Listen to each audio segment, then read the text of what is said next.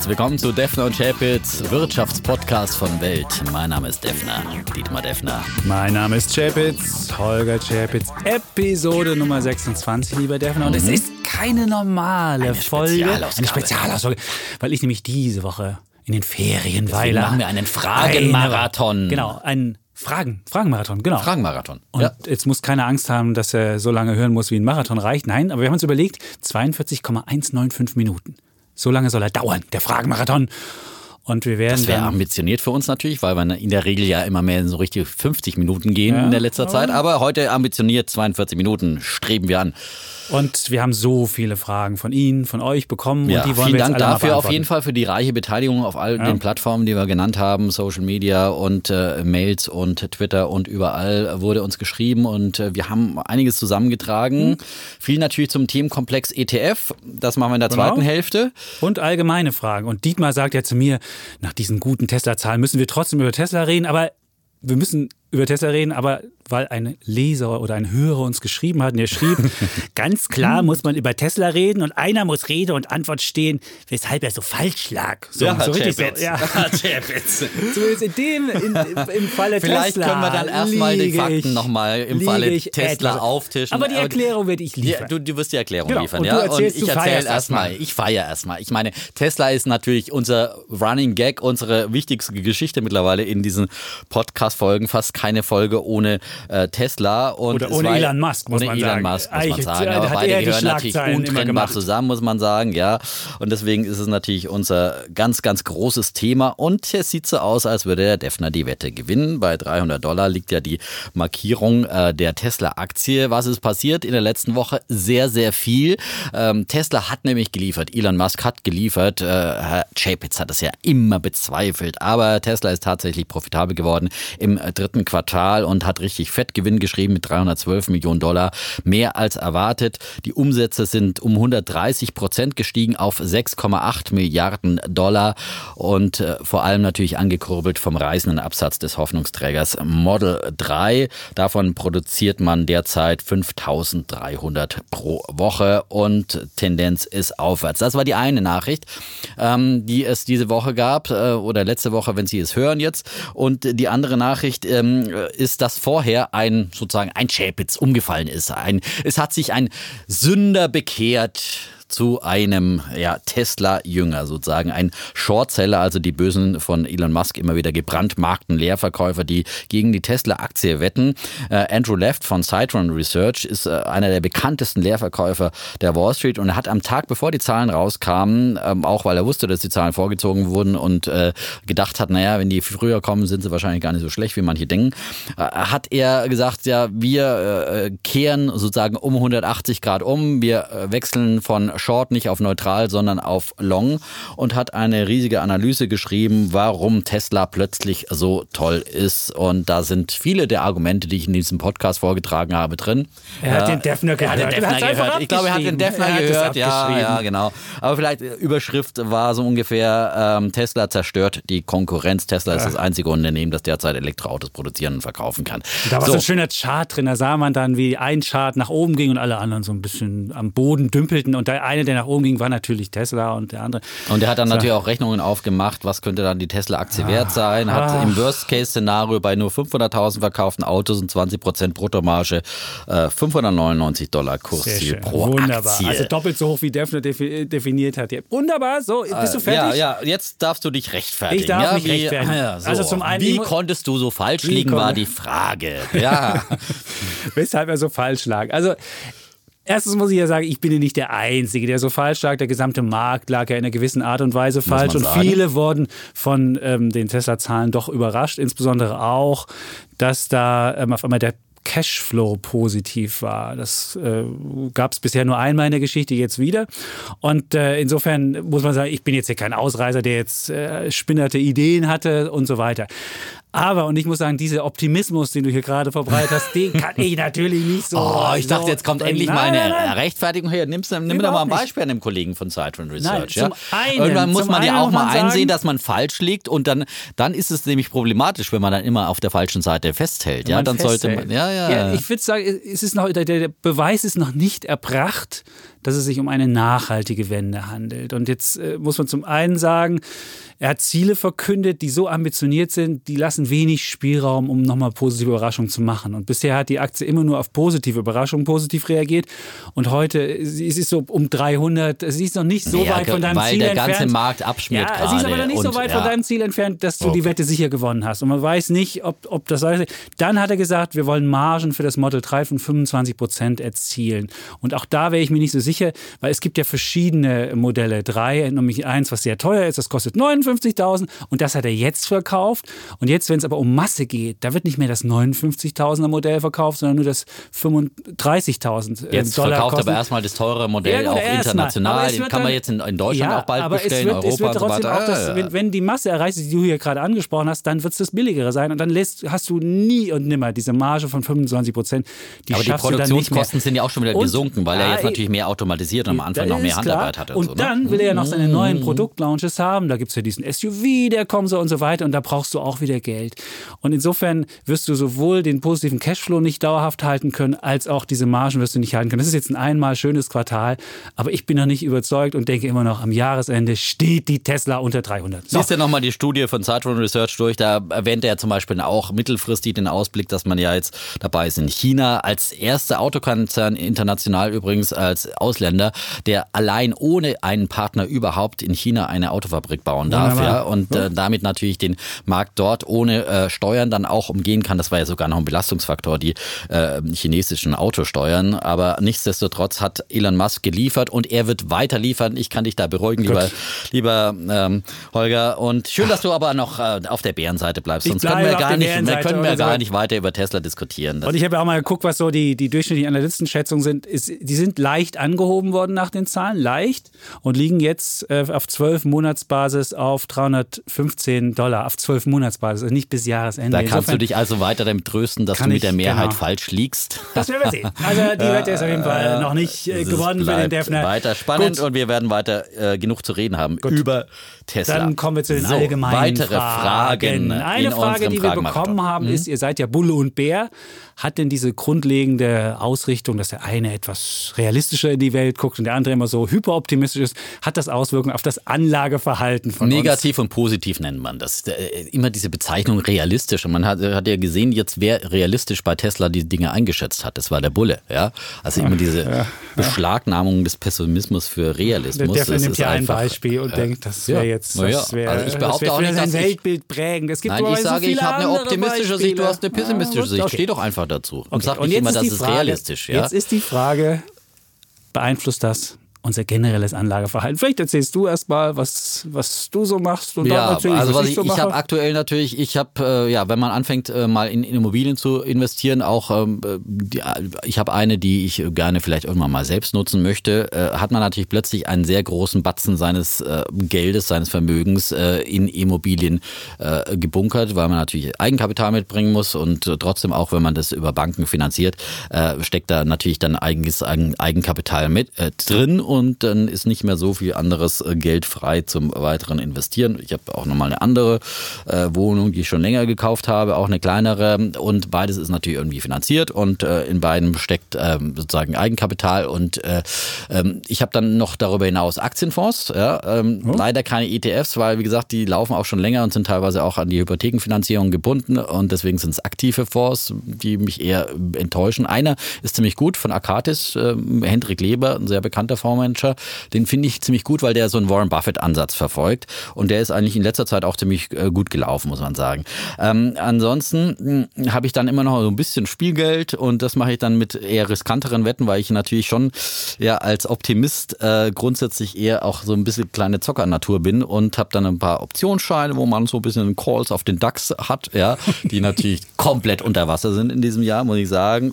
Oder auch mal so andere spekulative Objekte, wo man ab und zu mal auf eine Einzelaktie so, wie Tesla habe ich eine kleine Position von CFDs, das ist was ganz Schlimmes, ja. Okay. CFDs würde ich sagen, Finger weg, Finger äh, weg. wenn man nicht wirklich ein extrem risikobereiter und äh, erfahrener Anleger ist, äh, da kann man sich ganz, ganz schnell und ganz stark die Finger Aber das sieht man, du hast verbrennen, sehr schön jetzt schon erklärt, wo die Unterschiede uns liegen. Also ich bin gehöre auch zu den Immobilieninvestoren. Ich wohne jetzt auch schon in dieser Wohnung mit drin. Insofern bin ich auch hoch verschuldet. Insofern ein gewisses Grund, gewisser Grundoptimismus äh, wohnt dem schon inne, wenn man sich verschuldet, weil man ja das Gefühl hat, dass man es auch zurückzahlen kann und so weiter. Aber ich würde halt nie, was ich, was uns unterscheidet, ich habe auch ein paar äh, Aktienfonds, ETFs. Auch für meinen Patensohn habe ich einen Indien-ETF und ein DAX-ETF. Das DAX-ETF ist gerade wirklich schweres Los, aber da muss der Junge schon mal lernen, was es heißt, wenn die Deutschland AG nicht mehr so brummt. Ähm, aber was ich nie machen würde, was ich gelernt habe, Einzelaktien, das ist da, das habe ich auch in den Jahr 2000, da war ich auch ein Optimist wie der Defner, da bin ich eines Besseren belehrt worden, dass man vielleicht etwas kritischer in, durch die Welt geht und seitdem sage ich, Einzelsachen habe ich keine Ahnung, Optionsscheine würde ich schon gar nicht machen. Wenn ich investiere, dann langfristig und in, in ETFs, also breit gestreute Sachen. Insofern so groß unterscheiden wir uns nicht aus jetzt, Ja. dass diese Einzelwetten, die wir, die wir haben. Ja. Aber sonst wissen wir eben auch, langfristig kann man an der Börse Geld verdienen und da bin ich als Bär genauso pragmatisch wie der Bulle. Ja, und da passt eigentlich auch die nächste Frage Ja. dazu. Die können wir auch aus eigener, vielleicht bei mir leidvolle Erfahrung, muss ich ehrlicherweise zugestehen, äh, beantworten. Lohnt es sich, einen Kredit aufzunehmen im derzeitigen wohl auslaufenden Niedrigzinsumfeld, um diese in Aktien zu investieren, da diese ja um circa 10 Prozent pro Jahr steigen? Und klar, man kriegt momentan selbst Verbraucherkredite zu unter 5 Prozent oder niedriger. Und dann gibt's die sogenannten Effektenkredite, wo man Depot beleihen kann. Ja. Wertpapier. Man kann in der Regel dann oft die Hälfte seines Depots äh, von Einzelaktien oder je nach Aktie und Risikoklasse der Aktie und Broker äh, kann man eben bis zu 50 Prozent äh, der Aktie dann beleihen. Und das klingt natürlich dann toll. Man denkt, wow, kann ich äh, einfach noch mehr kaufen und meine Rendite äh, sozusagen gehebelt durch Fremdkapital steigert. Und ja, das habe ich natürlich auch gemacht in den guten Zeiten des neuen Marktes, wo die Flut ja ständig stieg, ja, und alles äh, sozusagen nach oben trieb. Und deswegen sage ich ja immer, man kann gar nicht früh genug Verluste machen, äh, weil man dann einfach äh, lernt, äh, damit umzugehen. Und wenn man Anfang, äh, Anfängerglück hat, äh, wie damals am neuen Markt, dann wird man leichtsinnig und zu risikofreudig. Und das ist natürlich dann äh, in der Long Run gefährlich. Also, weil was passiert beim Effektenkredit? Man beleiht eben sein Depot in der Regel dann ja auch immer weiter, wenn das Depot steigt und so weiter. Und dann hat man 50 Prozent beliehen. Das ist alles schön und gut, weil wenn es steigt, steigt's. Aber wenn der Markt fällt und vor allem wenn er rapide fällt in Situationen wie momentan, DAX hat äh, über 18 Prozent rund verloren seit äh, dem Hoch im Januar. Ähm, so, und wenn man da volle Kanne sozusagen mit Invi- äh, Effektenkredit investiert ist, dann ruft die Bank an, da kommt der sogenannte Margin Call. Genau, wenn der Ja. Margin Call ruft, lalalala, und, und, dann sagt dann, hallo, dein Kredit ist ja gar nicht mehr gedeckt. Äh, du musst jetzt entweder nachschießen oder du musst Position Glattstellen. verkaufen. So. Ja. Und dann hast du nämlich diesen automatischen Stop-Loss-Kurs, vor dem ich letzte Woche abgeraten habe oder vorletzte Woche, ähm, und musst automatisch zu äh, Niedrigkursen verkaufen und äh, Verluste möglicherweise realisieren und glattstellen. Und äh, ja, das Ganze ist ein sehr, sehr negativer Effekt. Und deswegen sage ich, Hände Finger weg vom Finger weg von, wenn es noch zu verlockend Ja. ist, Finger weg von Wertpapierkrediten, einfach nur aus Kapital, dass man wirklich 10, Mhm. 15, 20 Jahre äh, nicht anfassen muss, in Aktien investieren und dann kann man Stürme aussitzen, Crashs aussitzen, am besten dann vielleicht über Sparpläne, wie gesagt, immer investieren, Mhm. kann man dann ja sogar Dips noch nutzen, aber nicht auf Kredit und äh, auch Finger weg, äh, kann ich nur sagen, von Optionsscheinen und anderen Das auf Kredit Produkten. Ja, bei- auf Kredit ist ja Bei CFDs ist es ja ähnlich, aber da gibt es jetzt nicht mehr Kredite, die man automatisch eingeht. Früher war das ja auch noch so, da konnte man, wenn dann die CFD-Wette nicht aufging, hat man dann automatisch, ist man ins Minus gerutscht. CFD ist wirklich ein sehr spezielles Thema. Ich glaube, das können wir dann mal irgendwann Okay. bei Folge 544 machen. Oh. Wenn all, wir merken ja, dass viele Hörer sozusagen von Anfang an dabei sind und jetzt auch so langsam einsteigen äh, über ETFs und so weiter. Ich glaube, da sind wir jetzt. Wir fangen mal wirklich Gut. langsam Okay. an und dann äh, arbeiten wir uns. Genau. Aber die Kredite oben. lohnen nicht, aber für, für Immobilien lohnt das schon. Zumindest, wenn Ja. man eine gute Immobilie Eine hat. gute Immobilie, ne? Eine und gute wenn, Immobilie. solange der, der Markt auch noch einigermaßen stabil Genau. ist. Also wer Schrottimmobilien kauft oder wer irgendwie sich da verleihen lässt, auch da ist natürlich ein Kredit, kann dann verheerend werden, wenn die Immobilie auf einmal im Wert fällt und man noch nicht mal den Kredit zurückzahlen kann, sondern dann sogar noch nachschießen Und muss. am Also besten dann eigengenutzte Immobilien, wo man Ja. dann auch weiß, okay, das ist jetzt halt statt Miete, zahle ich lieber äh, die Zinsen für den Kredit und alles, was ich an Tilgung zahle, ist ja quasi dann auch eine Sparrate. Kredite und äh, da kann man Kredite machen, aber nicht bei Aktien. So, kommen wir genau. zur nächsten Frage. Mhm.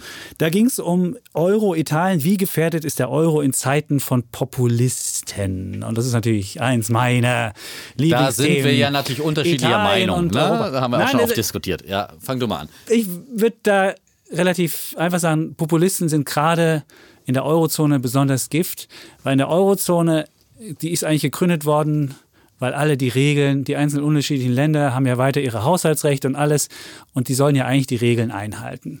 Und wir haben jetzt festgestellt in der Eurozone, dass es in den letzten Jahren die meisten Länder die Schuldenregeln insbesondere nicht eingehalten haben. Und wenn jetzt noch Populisten kommen und offen sagen, diese Regeln sind doch Mist, das machen wir nicht, dann zerstört das das Goodwill auch der anderen Staaten zu sagen, okay, lass uns zusammen weitergehen, lass uns zusammen die Eurozone ausbauen und so weiter, weil jeder sieht, äh, Moment mal, die Italiener machen ja doch, was sie wollen. Und wenn ich jetzt noch Zugeständnisse mache, wenn ich jetzt noch sage, na klar, wir machen eine, eine, Bankenunion-Vertiefung und wir machen eine gemeinsame Einlagensicherung, äh, liebe Italiener, wenn ich dann sehe, wie dann ein Land aber sich nicht an die Regeln hält und immer wieder die Regeln bricht, dann ist das Vertrauen, dass man Zugeständnisse macht, einfach weg. Und deswegen wird das auch so langsam den Euro zerstören. Und meines Erachtens sind deswegen Populisten so besonders schwierig, weil das die Eurozone so auseinandertreibt und die wirtschaftlichen Fliehkräfte, die es ohnehin schon gibt in der Eurozone, weil die Länder unterschiedlich hoch verschuldet sind, weil die Länder unterschiedlich stark wachsen, weil sie unterschiedliche Wirtschaftsstrukturen haben. Das wird auch noch, diese Fliehkräfte werden auch noch politisch ähm, verstärkt. Und deswegen sage ich, Populisten sind ja, für den Euro Gift und könnten dazu führen, dass der Euro vielleicht irgendwann doch auseinanderfliegt. Wir hatten ja dieses wunderbare Cover jetzt auf ja. Focus Money, der Euro platzt. Und das hatten die ja schon mal vor zwei Jahren das gleiche Cover gemacht und auch mit dem gleichen ähm, Menschen vorne ja, drauf. Focus nämlich, Money, dieses, genau. die, ja, die machen ja zurzeit nur noch Crash-Geschichten. Ja, das zeigt, ist ja auch, ich sage ja immer, das sind Kontraindikatoren, wenn hier äh, die Wirtschaftstitel sich mit Crash-Geschichten super verkaufen.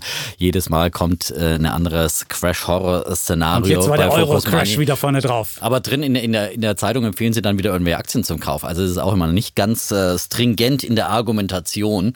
Ähm, aber wie gesagt, solange solche, solche Crash-Geschichten äh, gut verkaufen, ist das äh, ein Kontraindikator und ist die Stimmung auf jeden Fall nicht in Euphorie. Übrigens, Kollege Patrick Devane, unser Börsenreporter, hat mir heute gesagt, dass die Händler in, in Frankfurt, also da wird sich quasi gegenseitig unterboten, was die DAX-Kursziele fürs nächste Jahr anbelangt und so, die sind jetzt schon ungefähr bei 8000 anbelangt. 8000? Also okay. ja, Pessimismus ist extrem stark momentan. So ja, wir sind gerade bei 11 und, und schon auf zwei Jahrestief. Und da sagt keiner dann 11 kaufen, wie immer, wenn es fällt. Äh, wenn Aktien billig sind, will sie keiner haben. Aber Nein, da sagen sie, oh, es geht noch tiefer. Aber zum Euro wollte ich auch noch was sagen. Okay, aber ich wollte noch sagen, mhm. wo wir jetzt bei, beim Crash sind, vielleicht die Sache noch. Mhm. Bisher haben die Märkte ja relativ relativ ja, gelassen reagiert, wenn es in Italien krachte, wenn der Handelsstreit da war und so weiter.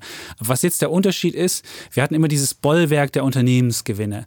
Und dieses Bollwerk ist jetzt ja, zusammengebrochen. Jetzt kommen eben alle bösen Krisen, die wir haben, stürzen halt zugleich auf die Märkte ein, weil wir dieses Bollwerk, ja, die Unternehmen, die bringen ja Gewinne und das läuft noch so gut. Das ist halt jetzt weg und deswegen kommt jetzt diese, dieser Überraschungseffekt und deswegen kommt es auf einmal ja, so dicke. Deswegen. Mich hätte die ganze Zeit schon gewundert, warum die Märkte so gelassen diese ganzen Krisen ausgehalten haben und äh, jetzt, äh, wo das ja, Bollwerk gefallen ist. Ja, gefallen. Ich meine, die enttäuschen ab und zu. Ich meine, Amazon hat den Gewinn verzehnfacht und wird abgestraft, weil sie sagen, okay, äh, es ist wir haben jetzt kein großes Wachstum im Weihnachtsgeschäft. Also ich meine, muss man alles man wieder mal die Kirche momentan Weihnachtsgeschäft als Amazon. Ja, also, aber man muss die Kirche im, im, Dorf lassen. Momentan natürlich in Amerika ist hoch bewertet und da ist man besonders skeptisch momentan. Aber momentan wird äh, wirklich das Haar in der Suppe gesucht bei den Unternehmenszahlen, muss man schon auch dazu sagen. Ja. Du wolltest was zum Euro sagen. Zum Euro wollte ich noch was sagen. Der Euro wird auch das überleben. Natürlich sind Populisten Gift, äh, furchtbare Geschichte, was in Italien passiert und dass sie die Regeln nicht einhalten.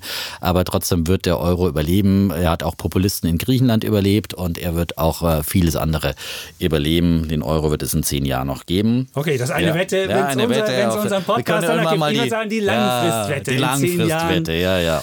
Da wäre ich nicht ganz so optimistisch, dass der Euro noch genau mit den gleichen, mit der gleichen Anzahl von, von Ländern. Wir können ja mal die Folge 500 Wetten machen langsam. Das ist gut, wunderbar. gut, kommen wir zur nächsten Frage. Da geht es um das. Mhm Hat das hysterische Merkel-Maas-Kroko-Bashing der AfD internationale Investoren verunsichert? Immerhin war ja Deutschland ein Garant für Stabilität, fragt ihr. Auch schon mal diskutiert bei uns natürlich. Haben wir schon mal? Ja, ja, also ich würde sagen, es war früher wirklich so, dass Merkel, Merkel war, ja. der, war, war, war der Garant für Stabilität. Und immer, ich habe sogar Studien damals gelesen. Übrigens, Chapitz wettet ja, dass Merkel am Ende des Jahres nicht mehr im Amt ist. Ne? ja, wir, wir haben, wir haben äh, jetzt Wir sind jetzt gerade noch vor den Hessenwahlen, Deswegen, dass wir diesen Podcast aufnehmen, deswegen nicht zu viel zur aktuellen So Lage. ist es. Insofern kann das auch noch passieren. Ich bin ja noch nicht ganz. äh, Aber früher war es so, dass Merkel immer der Garant für Stabilität war. In Europa, für Deutschland. Und die Investoren haben sogar Studien geschrieben, oh, wann könnte Merkel zurücktreten und wird das dann den deutschen Markt ähm, beeinträchtigen? Das gibt es so nicht mehr. Man muss eher sagen, Deutschland hat einen politischen Abschlag jetzt bekommen in Europa, weil wir keine wirklich gute, keine richtige Regierung haben, die keine wirklich richtig gute Arbeit macht. Und der DAX ist underperformed seit 2015. Seit Merkel in die Bredouille gekommen ist, seit es die Flüchtlingskrise gibt, mit ihrer, mit ihrer Brutalität ist der DAX ein Underperformer in Europa ist und aber- in der Welt. aber dieser und man muss Vergleich sagen, es, es hinkt. läuft nicht mehr so Hinkt. gut. Was Ja. heißt es hinkt? Man muss sagen, es ist einfach so, dass Deutschland nicht mehr der sonnige Markt war. Früher war Deutschland immer überbewertet gegenüber den anderen Märkten.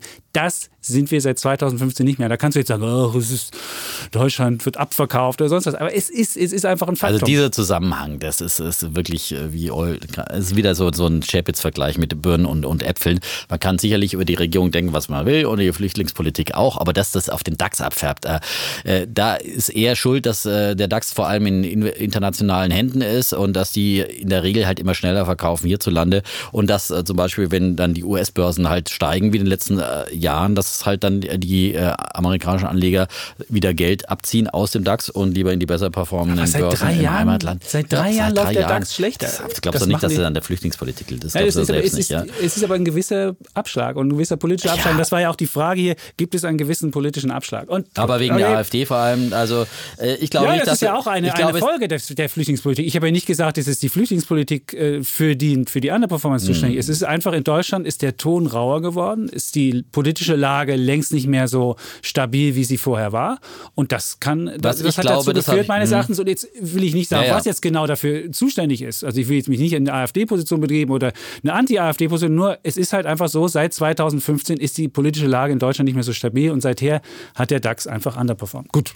Gut, ich glaube eher, das habe ich ja bei unserem Einheitsding schon mal erwähnt, dass es natürlich Investoren, die jetzt hier äh, vielleicht eine Fabrik bauen wollen in Chemnitz, äh, äh, sich das äh, gut überlegen, äh, weil eben da äh, rechtspopulistische Strömungen sehr stark sind. Und im Übrigen hast du ja auch schon mal festgestellt, dass es kaum sagen ähm, Aktien aus Ostdeutschland, wo diese Strömungen besonders stark sind, gibt, die dann also den DAX belasten könnten. Hier der Großteil der DAX-Konzerne Konzerne sitzt eben sch- politisch sch- immer noch stabil in München, ja. Und von daher ist diese Theorie dann auch. Aber ich glaube, äh, da die wirst du auch weder belegen noch äh, äh, widerlegen, widerlegen können. Das können. ist schwierig. Ja, mit- da müsste man wahrscheinlich Also eine das große Arbeit machen. Wir kommen zur nächsten Frage. Lira. Die Da wollte türkische jemand- Lira, nicht die italienische. Eine der, eine der wenigen Wetten, wo der Defner vorne liegt. Wir hatten ja gesagt, am Jahresende ähm, 6 Lira pro Dollar und sie notiert unter dieser 6 Lira pro Dollar, muss derzeit nur 5,6 Lira pro Dollar hinblättern, also deutlich weniger als diese 6er Marke. Und die Lage hat sich da stabilisiert, muss man sagen. Durch Selbst die die- Freilassung des US-Pastors Ja, das und äh, die geholfen. Ankündigung der USA, dass man die Sanktionen fallen lässt, ja, das, Das hat, hat natürlich, das geholfen. war das Entscheidende, muss man sagen. Ne? Das war, genau. Man muss aber auch sagen, selbst die Notenbank, die gestern die Zinsen nicht, also am, am Donnerstag, also wenn man nächste Woche hört, also Mhm. vergangene Woche, die Zinsen nicht erhöht hat weiter, selbst das hat nicht zu größeren Verwerfungen geführt. Nachdem man sieht, sie aber vorher ja, ordentlich sie erhöht hat, und aber für Vertrauen ja, ja, gesorgt hat. Mhm. Trotzdem muss man sagen, es ist jetzt etwas Ruhe eingekehrt. aber nach meiner Wette erst hat ja die, hat die Notenbank dann auch vernünftig. Deine ja, Wette, die haben den Defner gehört. Genau, und ja. seitdem ist es Ja, alles mit der Türkei wieder ganz hören den. Defner, ja. und sagen sich so, oh nee, jetzt habe ich mir die Finger verbrannt mit Ja. Tesla, habe ich nicht auch noch türkische Lira. Ich Ja, aber trotzdem. Ich bin mir nicht sicher, ja ob die Lira, wenn die als Lira Ja. als Frage kommt, soll man da jetzt äh, sozusagen mitzocken? Ich würde es nicht tun, ehrlich ich auch gesagt, nicht. weil das, der Erdogan ist ja unberechenbar, ja. Es ist ja äh, und da sind viel zu viele große Risiken natürlich da. Also wäre ich mir jetzt auch Ja. nicht sicher, ob ich diese Wette gewinne. Ich auch nicht. Also das war Gut. nicht so meine totale Euphorie. Äh, Echt nicht? Ich, nein, nein. Mit. Währungswetten liegst du aber dieses Jahr ganz gut. Wir haben noch eine Pfundwette, ja.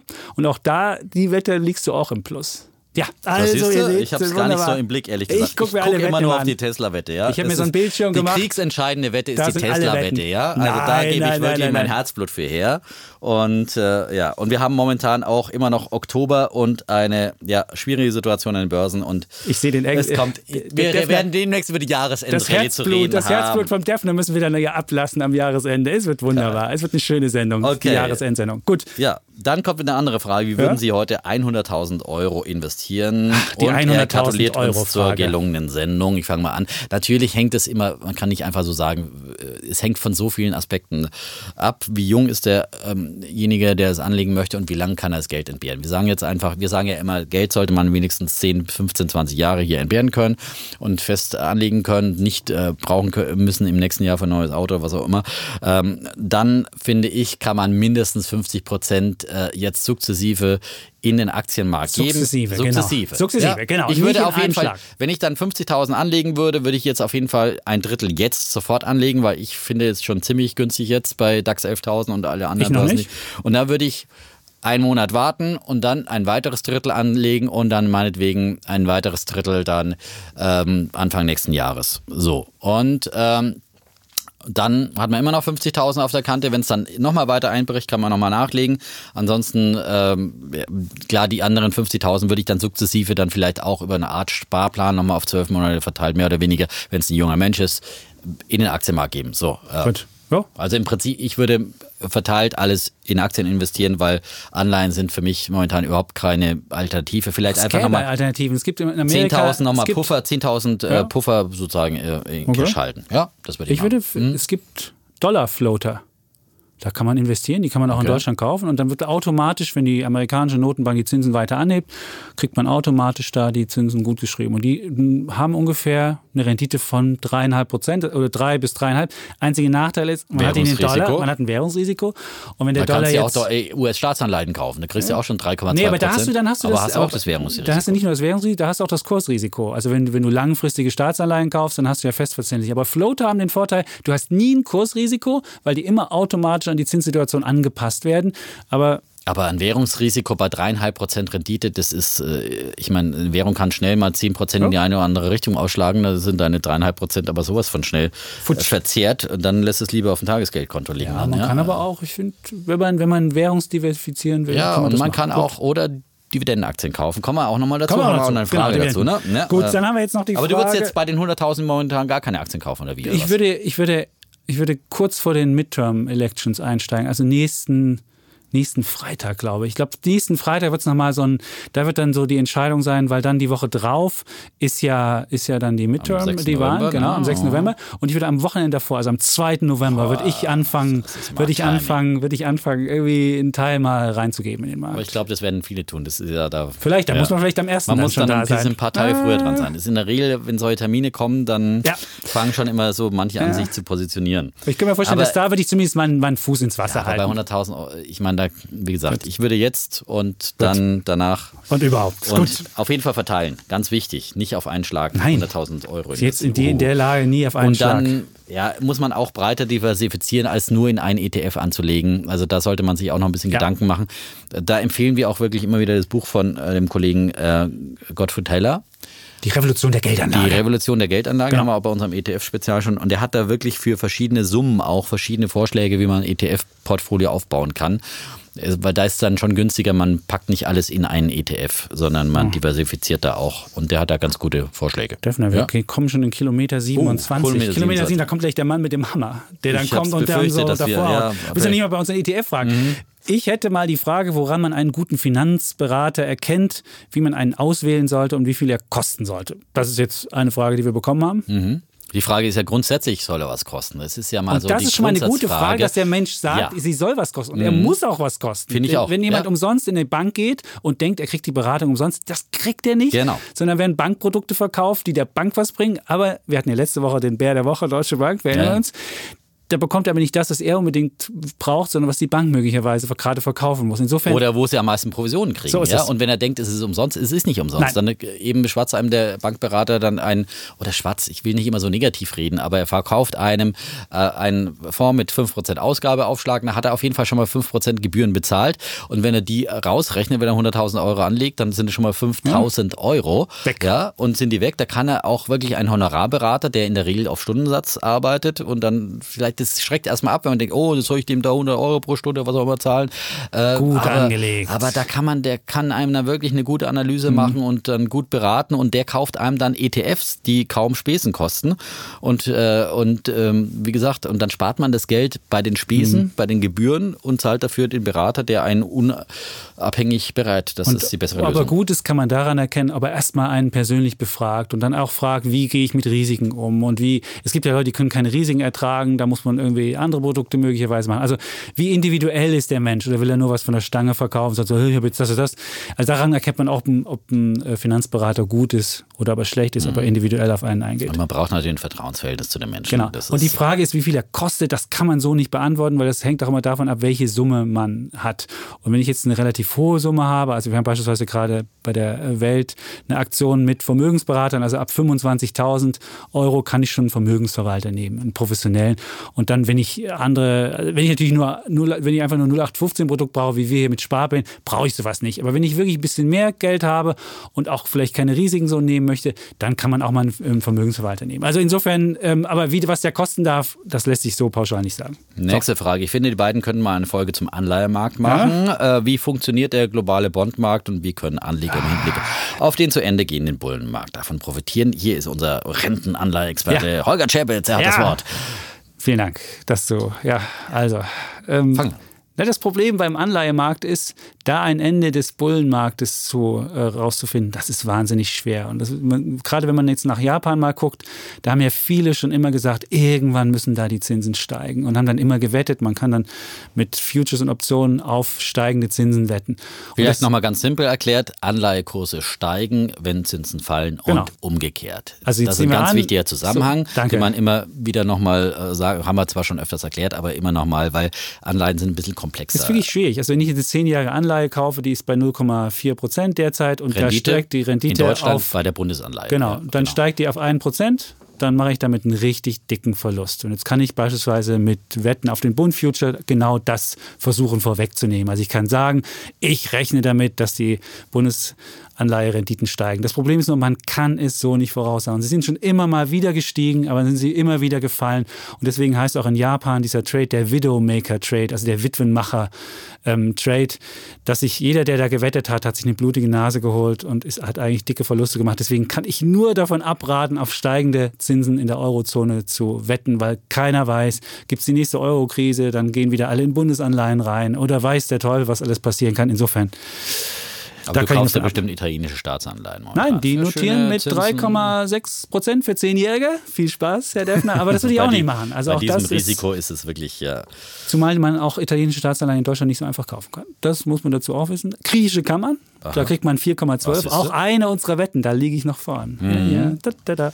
Dann gibt es die. Frage englischsprachige Podcast-Pendants. Du bist ja ein eifriger Podcast-Hörer. Genau. Da hast du ja auch schon mal welche genannt. Da kannst du vielleicht auch kurz. Die kann ich auch relativ hm? schnell Ja. nennen. Es gibt äh, Slate Money Podcast, das ist jetzt nicht wie Bulle und Bär, aber das sind auch drei Menschen. Einer eher aus dem linken Spektrum, einer eher aus dem rechten Spektrum und dann ähm, Felix Salman ist der Host. Das ist eine wirklich tolle, tolle äh, Veranstaltung. Da werden immer drei Wirtschaftsthemen in der Woche kontrovers diskutiert und eben von diesen verschiedenen äh, Seiten aus beleuchtet. Dann gibt es einen äh, Podcast, den ich spannend finde, Make Me Smart. Also da werden immer äh, die Wirtschafts Wirtschaftsgeschehen beleuchtet mit zwei Menschen und die gucken sich an und versuchen einen immer klüger zu machen. Und none of us is as smart as all of us ist deren Motto. Also die sagen auch selbst, dass sie nicht die Klügsten sind, sondern mit ihren Hörern zusammen wären sie erst so klug. Und die Hörer machen auch immer mit. Wer ein bisschen mehr Finanzsachen haben möchte, nimmt Macro Voice. Das sind zwei Hedgefondsmanager, die miteinander streiten.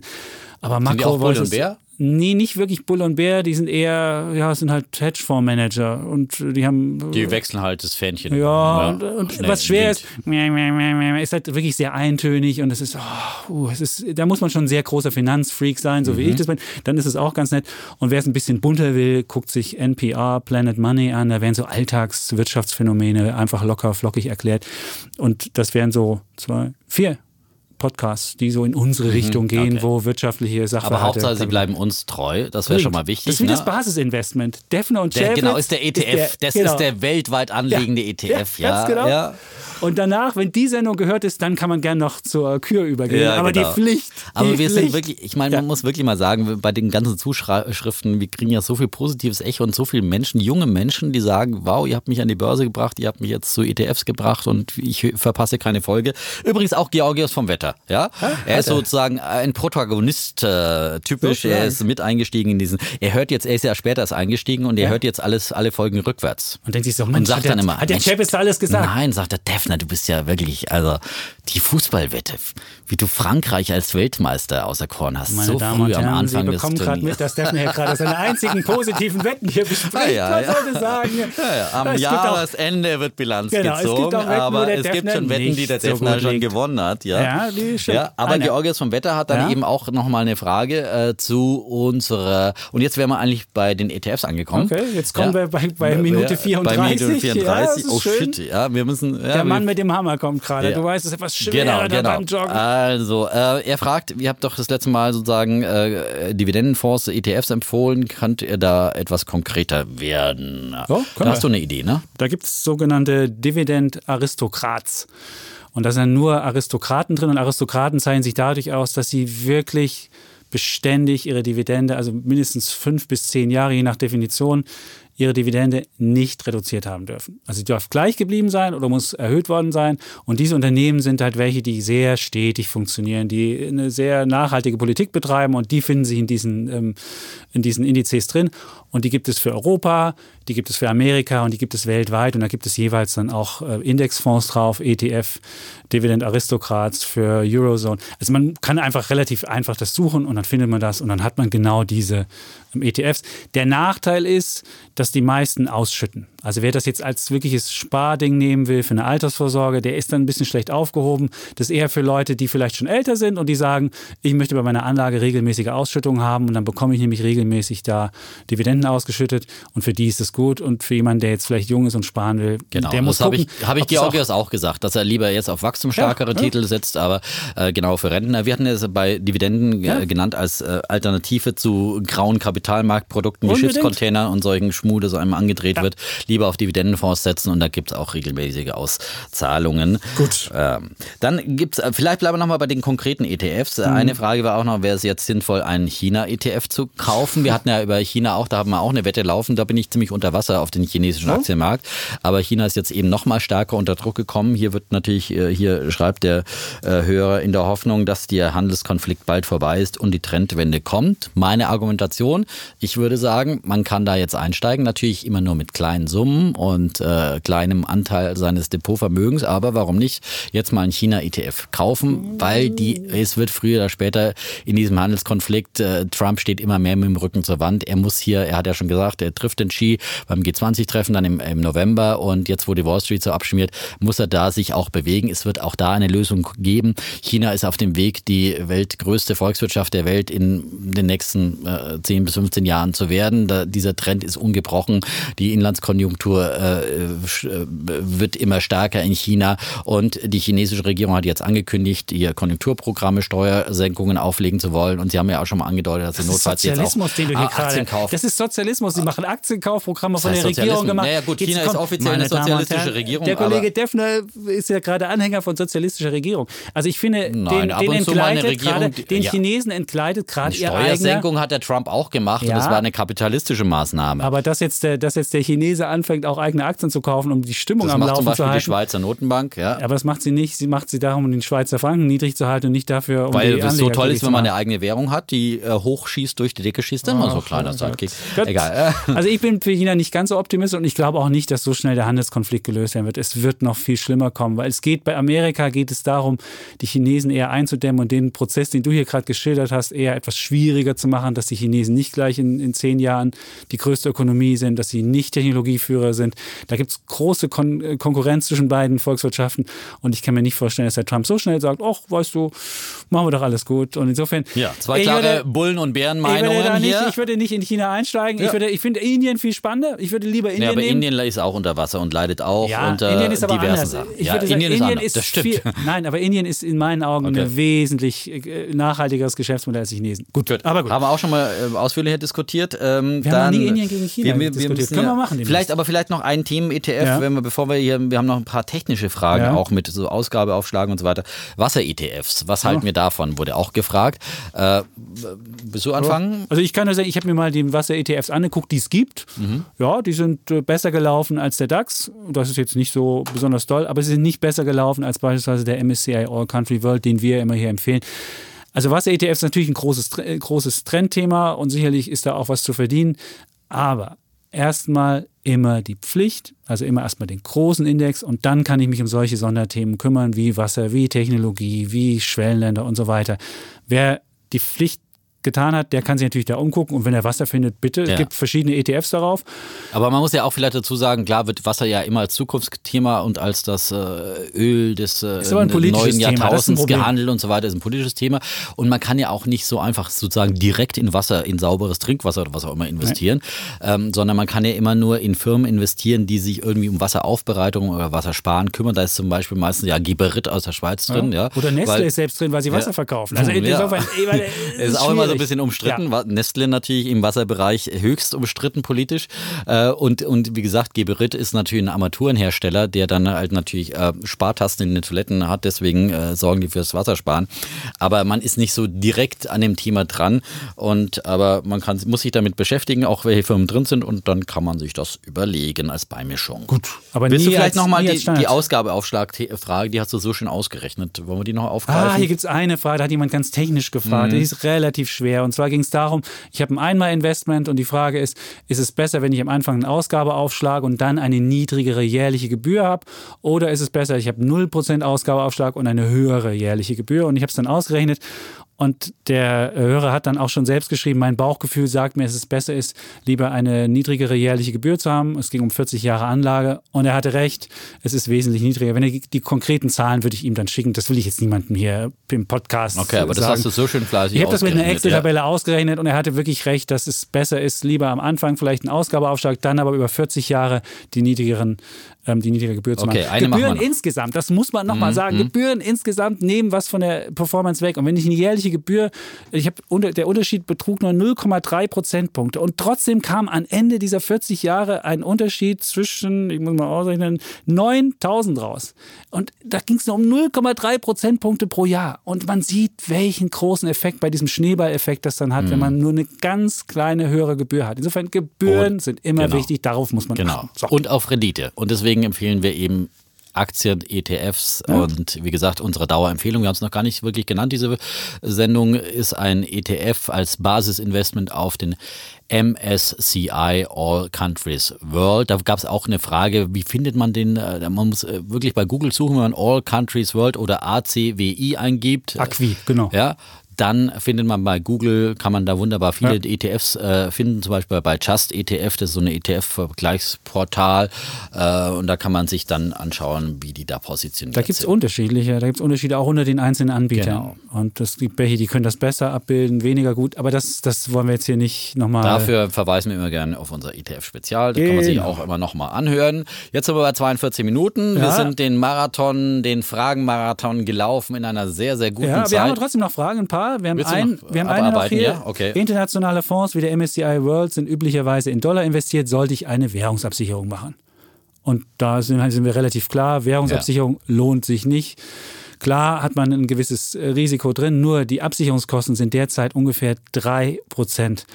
Und dann habe ich lieber die Währung ungesichert und dann wirkt der Dollar nämlich wie eine Art Diversifikation noch zusätzlich. Man hat ja nicht nur sein Geld weltweit angelegt, sondern hat dann auch noch über den Dollar-Effekt nochmal eine zusätzliche Streuung erreicht. Und dann gab es noch eine Frage ETFs, ETPs, ETNs. Es gibt ja nicht nur normale ETFs, sondern auch noch solche Exchange Traded Products. Und da müssen wir sagen, da muss man ganz genau hingucken, was man da kauft, weil diese, diese Exchange Traded Products sind nämlich meistens Schuldverschreibungen, so wie Zertifikate auch.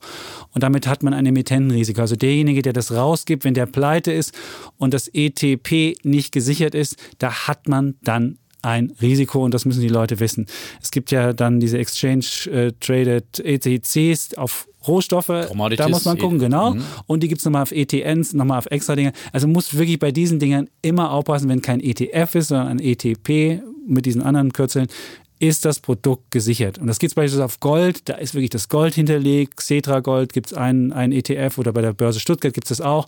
Die haben wirklich auch einen Keller, wo man das Gold angucken kann, wo man sich ausliefern lassen kann. Insofern, das ist dann gesichert. Aber in den meisten Fällen ist es nicht gesichert und dann muss man auf dieses Emittentenrisiko Vielleicht in dem achten. Zusammenhang aber dann noch die Frage, die es auch gab, was genau. ist denn, wenn man Emittent äh, wie BlackRock zum Beispiel bei ETFs pleite geht? Was passiert dann mit meinem ETF? Ja. Kein Problem. Das ist ja das Schöne. Es ist nämlich Sondervermögen. Und weil es Sondervermögen ist, gehört das den ähm, Kunden und nicht BlackRock. Und wenn das BlackRock ist der Unterschied geht, zum Beispiel zu Zertifikaten, wie bei der genau. Lehman-Pleite gab es ja die berühmten Lehman-Zertifikate und das waren Inhaber-Schuldverschreibungen ähm, und äh, da war dann das Geld weg, wenn der Emittent, in dem Fall Lehman-Pleite ging und deswegen gab es ja diese große Skandalwelle von der Lehman-Oma und so weiter und so fort. Bei ETFs, das ist eben der ganz große Vorteil von ETFs gegenüber Zertifikaten, da gibt es ein Sondervermögen und da ist das Geld dann gesichert. Es gibt ein kleines Risiko, das sind die Swap-basierten Produkte, kannst genau. du sehr gut erklären.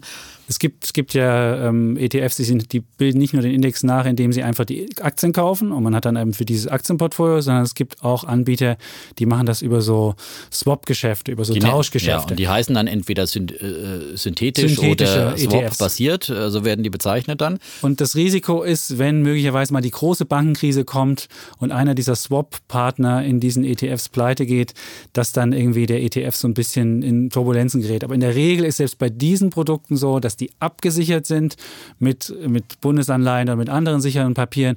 Und dann ist es halt nur, wenn dann die Pleite eintritt, dann ruckelt das halt ein bisschen. Dann, dann wird vielleicht mal die Abbildung des DAX nicht mehr eins zu eins sein oder des MSCI All Country World. Aber man ist trotzdem nicht so, dass man einen Totalverlust hat wie bei den Lehman-Papieren. Hatte man übrigens bei Lehman auch nicht. Da gab es zum Schluss noch eine relativ hohe Quote zurück. Mhm. Also insofern. Aus Insolvenzmasse dann. Ja, mhm. also insofern war auch insofern. das nicht ganz so. Dann ja. haben wir das auch. Und wir haben noch eine Frage: Was ist, wenn ETFs fusionieren? Das gibt es ja relativ mhm. häufig jetzt, weil bei ETFs ist Größe eigentlich entscheidend. Je größer es ist, desto niedriger sind die Kosten. Insofern ist es kein Nachteil, sondern sogar Vorteil. Man muss halt nur aufpassen, wie das rechtlich und dann auch steuerlich gelöst wird. Ob man dann rechtlich einen neuen ETF hat, wenn es fusioniert wird, oder ob einfach der alte fortgeführt wird. Und dann, wenn der alte nur fortgeführt wird und man da in diesen neuen dann über, überführt wird, dann ist es kein Problem. Und wenn es aber so gelöst wird wie ein Verkauf, dann ist es problematisch, weil man dann nämlich Steuern zahlen muss. Aber meistens machen die Anbieter die Fusion so, dass es keine Disruption gibt, also es ist nicht irgendwie äh, wie ein Verkaufgewerbe, sondern es ist einfach so wie fortgeführt gemacht. Ich hatte auch noch eine Frage zu äh, Mindestgebühren. Da gibt es bei der Commerzbank offenbar bei manchen ETFs muss man dann irgendwie 1,50 oder sowas, also eine, oder 2,50 sogar Mindestgebühr zahlen. Da fragt er natürlich sozusagen, soll ich dann lieber meine verschiedenen ETF-Sparpläne zu einem äh, zusammenschmeißen, weil ich ja sonst dann teilweise äh, sozusagen 3,5 Prozent äh, Kaufgebühr habe, ist natürlich richtig. Da muss man gucken, dass man dann äh, äh, so optimiert, dass man da möglichst wenig dann, äh, kann man sich ja wirklich ausrechnen, was man dann an Kaufgebühren hat. Oder zum günstigeren Anbieter gehen. Die Direktbanken sind da im Vergleich zu den Hausbanken deutlich günstiger. So. Und da gab es noch eine Serienempfehlung für die Netflix-Jünger. Ja, Einer schreibt, Billions wäre eine tolle Serie. Ich habe ja hier schon Haus des Geldes empfohlen als Netflix. Äh, du hast eine Frage Wetter. vergessen. Ja. Handelsplätze. Handelsplätze beim Handelsplätze ETF. beim ETF. Ja, ganz wichtig, weil man, viele sitzen davor, auch die Kollegen ja. vom Wetter, äh, als wir dann angefangen haben, ETF-Sparpläne. Mhm. Wir haben die Bestzeit jetzt eh unseres Marathons überlaufen. Wir versuchen unter 50 Minuten uns durchs Ziel zu retten, wie immer. also Handelsplätze. Da kriegt man dann verschiedene angezeigt. In der Regel ist so es ist dann äh, Xetra. Ähm, Xetra, das ist, das ist eigentlich der Handelsplatz, wo die meisten ETFs auch gehandelt werden in Deutschland. Allerdings muss man, also wenn es ein Sparplan ist, ein automatisch ist, dann muss man meistens diese Frage nicht beantworten. Also bei den meisten Anbietern wird das automatisch machen, die das mit irgendeinem Anbieter. Wenn man aber jetzt mal einmalig beispielsweise mal China kaufen will oder sonst was, dann wird man gefragt, wo genau willst du diesen ETF kaufen?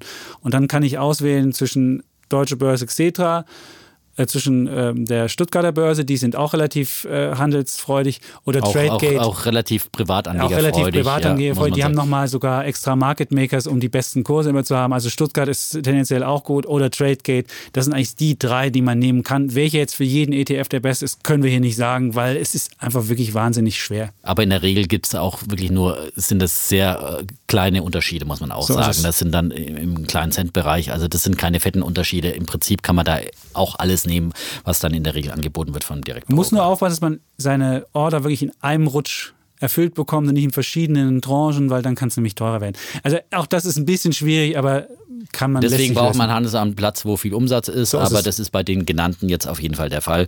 Stuttgart, Xetra oder Tradegate. Äh, und wenn man jetzt nicht so einen ex total exotischen ETF kauft. So ist es. Ja. Hm? Müsste das klappen. Okay, so, unter prima. 48 Minuten sagen wir einfach mal. Ja, es hat wieder Spaß gemacht. Ach, wir sind etwas außer Atem nach Oh, unserem nach Marathon. Marathon. Marathon. Und wir bleiben aber trotzdem, wie Sie auch in dieser Folge gemerkt haben, Bulle. Und Bär Bleiben Sie uns treu, sagen Tschüss und Ciao, Defner. und Chapitz.